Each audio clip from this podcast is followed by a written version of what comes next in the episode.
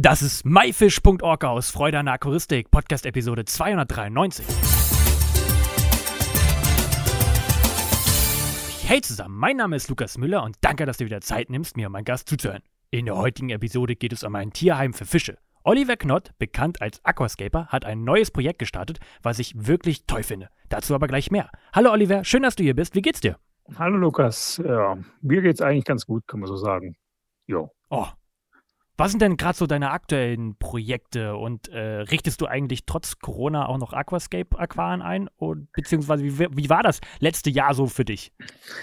Ja, ich meine, wir sind ja in der glücklichen Lage, in der Branche tätig zu sein, wo ähm, fast eigentlich schon profitiert hat von Corona, weil das Hobby natürlich äh, hochgehalten worden ist. Deswegen, also die Auftragslage war eigentlich gut. Ne? Auch äh, klar, ein paar Projekte sind äh, ins Wasser gefallen. Jetzt, wenn man jetzt zum Messen sieht oder international, das geht halt jetzt gerade nicht mehr. Aber insgesamt kann man sich eigentlich nicht beschweren. Also das ist wirklich auf hohem Niveau. Projekte sind immer mal dabei, private und äh, die laufen dann. Also das ist eigentlich läuft eigentlich ganz gut, kann man so sagen. Ne? Ja, das freut mich sehr zu hören. Du hast oder möchtest ein Tierheim für Fische eröffnen. Ist das richtig? Ja, das ist richtig. Das ist äh, auch entstanden mit einem Kunden von mir, von der Firma Jöst Aquaristik, die ist im Odenwald ansässig. Und äh, da habe ich durch Zufall mal, der hat so zwei große Wabenschilderwesen im Aquarium drin gehabt. Und dann habe ich auch mal durch Zufall gesagt, ja, irgendwie ich kenne die Fische, ne? Die kommen dann, äh, ich hab ja, war lange im Zoofachhandel tätig und dann kommen dann die Leute mit so einem 30, 35 Zentimeter Wabenschilderwesen und fragen, ob sie den annehmen können. Und die meisten haben, haben das immer abgelehnt. Und dann habe ich ihm gesagt, eigentlich fehlt noch ein Tierheim für Fische. Ne? Also du kannst, du hast Anlaufstelle für Hunde, Katze, für alle anderen Tiere, aber für Fische gibt es eigentlich keine Anlaufstelle. Und so ist dann die Sache irgendwie so langsam ins Laufen gekommen. Oder hat so damit begonnen, muss man so sagen. Und wie soll das Ganze funktionieren? Und ist es jetzt schon am Laufen? Ja, also äh, die, Basis ist schon mal da. Ne? Wir haben also äh, eine Fischanlage uns hingestellt. Ähm, das ist so eine äh, typische Fischanlage, die man auch vom Zoofachhandel kennt. Die hat ungefähr das Gesamtvolumen von 4000 Liter und noch zwei größere Becken mit jeweils 800 Liter. Die haben wir schon mal aufgebaut. Die steht, die ist am Laufen. Und äh, also die Basis steht jetzt natürlich durch diese ganze Corona-Geschichte, konnte man das jetzt alles noch nicht so richtig forcieren. Aber es ist schon mal die Basis, schon mal die Grundvoraussetzungen, die stehen schon mal. Das ist schon mal das Wichtigste. Kann man sich jetzt darunter so vorstellen, wenn ich jetzt zum Beispiel, ich habe jetzt Fische, die möchte ich jetzt loswerden, weil ich das Hobby jetzt aufgebe, kann mhm. ich die dann bei dir jetzt da im Tierheim abgeben?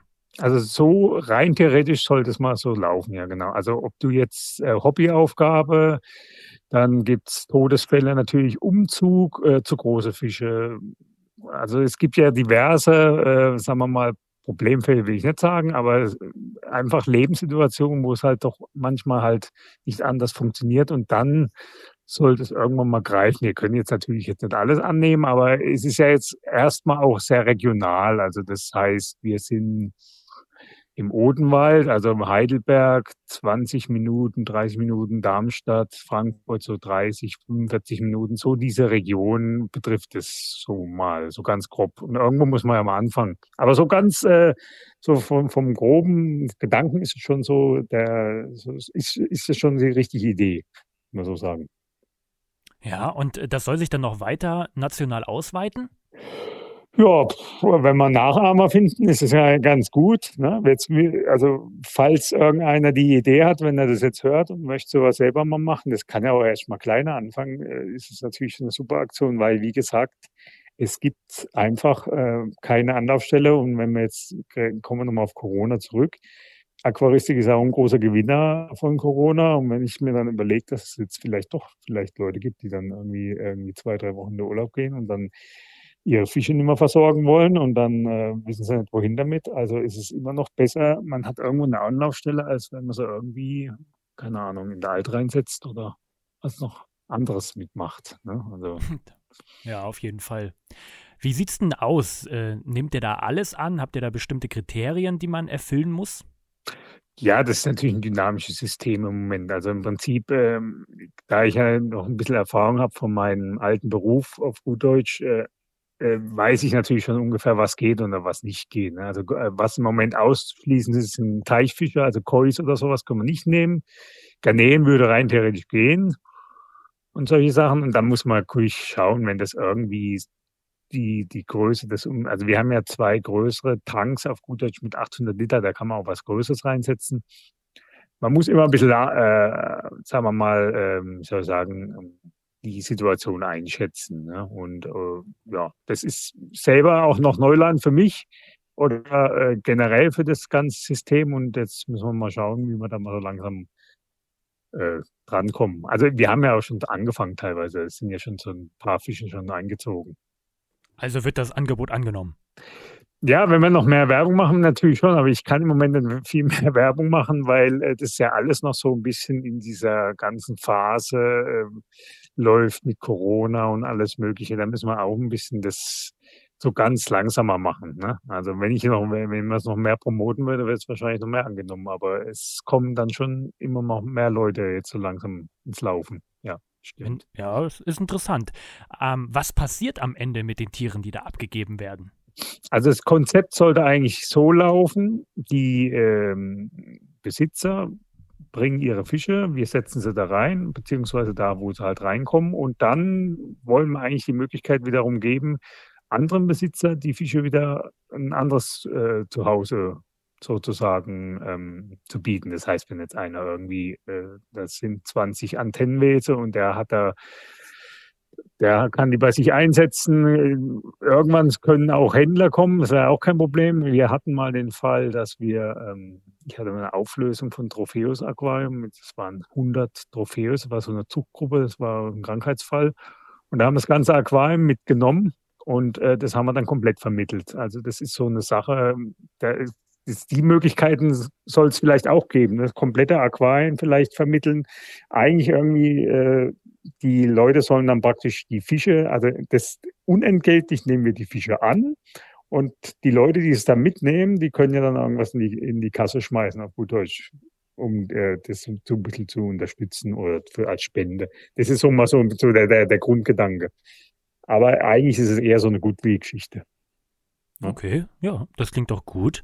Ja. Wo bekommt man denn jetzt, wenn man jetzt in der Region vielleicht ist, und vielleicht hat man ja jetzt hier als Zuhörer gerade den Fall, dass man Fische vielleicht abgeben möchte, wo bekommt man Informationen her, ähm, wo ich jetzt die Tiere abgeben könnte? Ja, also ich habe jetzt bei Instagram habe ich schon mal so eine, so eine Fischtierheim-Seite äh, aufgebaut. Facebook wird auch noch eine folgen. Dann in Kombination mit der Firma Jöst Aquaristik, die diese ganze Sache auch sponsert, äh, das wird alles noch, also wir werden sicherlich auch eine richtige Webseite dann irgendwann bauen. Ne? Im Moment läuft das alles mehr oder weniger über, über mich dann auch ab, weil ich ja da auch Werbung mache ab und zu. Also das ist so im Moment ein, ein Übergang, ein fließender Übergang. Aber irgendwann gibt es, äh, also es gibt, wie gesagt, schon eine Fischtierheim-Instagram-Seite und es gibt dann auch eine Facebook-Fischtierheim-Seite und dann wird es wahrscheinlich auch eine Webseite geben, gehe ich davon aus. Und das Ganze heißt äh, Fischtierheim oder gibt es einen speziellen Namen? Nö, wir haben es einfach Fischtierheim. Das gibt es noch nicht so richtig. Also. Ja, das ist auch ein, auch ein einfacher Name. genau.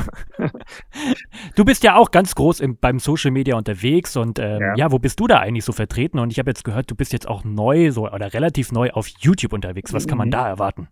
Ja, also ich muss zugeben, ich bin kein YouTuber. Ne? Also ich, ich bewundere das ja immer, wenn man das macht. Ne? Also wenn ich das sehe, äh, die ganzen Jungs, die da unterwegs sind, aber ich könnte nicht diesen Content liefern, die die anderen YouTuber machen. Also mein, mein YouTube-Inhalt äh, ist eher zu vergleichen mit dem, was auf Facebook oder auf Instagram im Moment am Laufen ist. Vielleicht ändere ich mal meine Meinung irgendwann, aber im Moment lade ich da eher so die Sachen hoch, die halt äh, auf Instagram oder auf Facebook so sich bewegen, weil halt auf YouTube brauchst du dich halt nicht anmelden. Das ist halt der große Vorteil das ist halt frei zugänglich. Deswegen versuche ich den Inhalt, der bei mir auf Facebook und auf Instagram unterwegs ist, halt auch auf YouTube hochzubringen.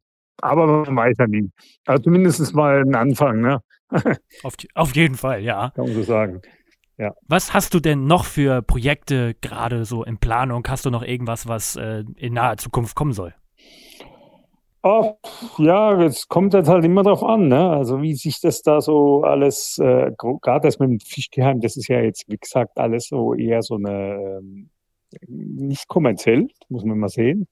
Ähm, jetzt kommt es halt immer darauf an, wie sich das alles entwickelt. Natürlich wäre es ganz cool, wenn man mal wieder irgendwelche Messen oder sowas äh, oder irgendwelche anderen Veranstaltungen mal hat, aber da sehen wir jetzt mal davon ab im Moment. Und äh, ja, größere Sachen mal schauen, was da so kommt. Ne? Also ich weiß okay. nicht mehr. Lassen wir uns also überraschen. Genau, so ist es. Hast du noch irgendwas, was du unseren Zuhörern gerne auf den Weg geben möchtest? Oh, ja, also auf jeden Fall äh, immer am, schön am Hobby bleiben. Also jetzt, man, man, hat ja jetzt gesehen, wenn man zu Hause sein muss, in Anführungsstriche, ist das Aquaristik halt schon eine coole Sache. Jetzt kommt natürlich wieder das Sommerloch, ne, wie immer.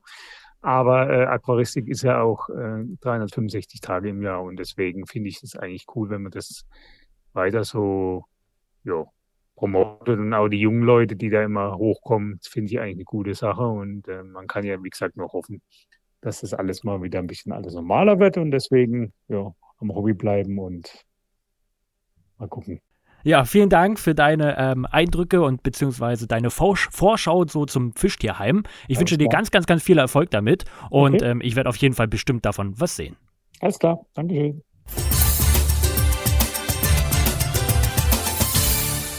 Das war myfish.org aus Freude an Aquaristik. Danke, dass du dir Zeit genommen hast, dir diesen anzuhören. Ich hoffe, du konntest einige Infos aus dieser Episode mitnehmen. Alle weiteren Infos zu dieser Episode mit Bildern und Links findest du wie immer unter www.my-fish.org slash Episode 293. Wir hören uns am nächsten Freitag wieder. Danke und tschüss, euer Lukas.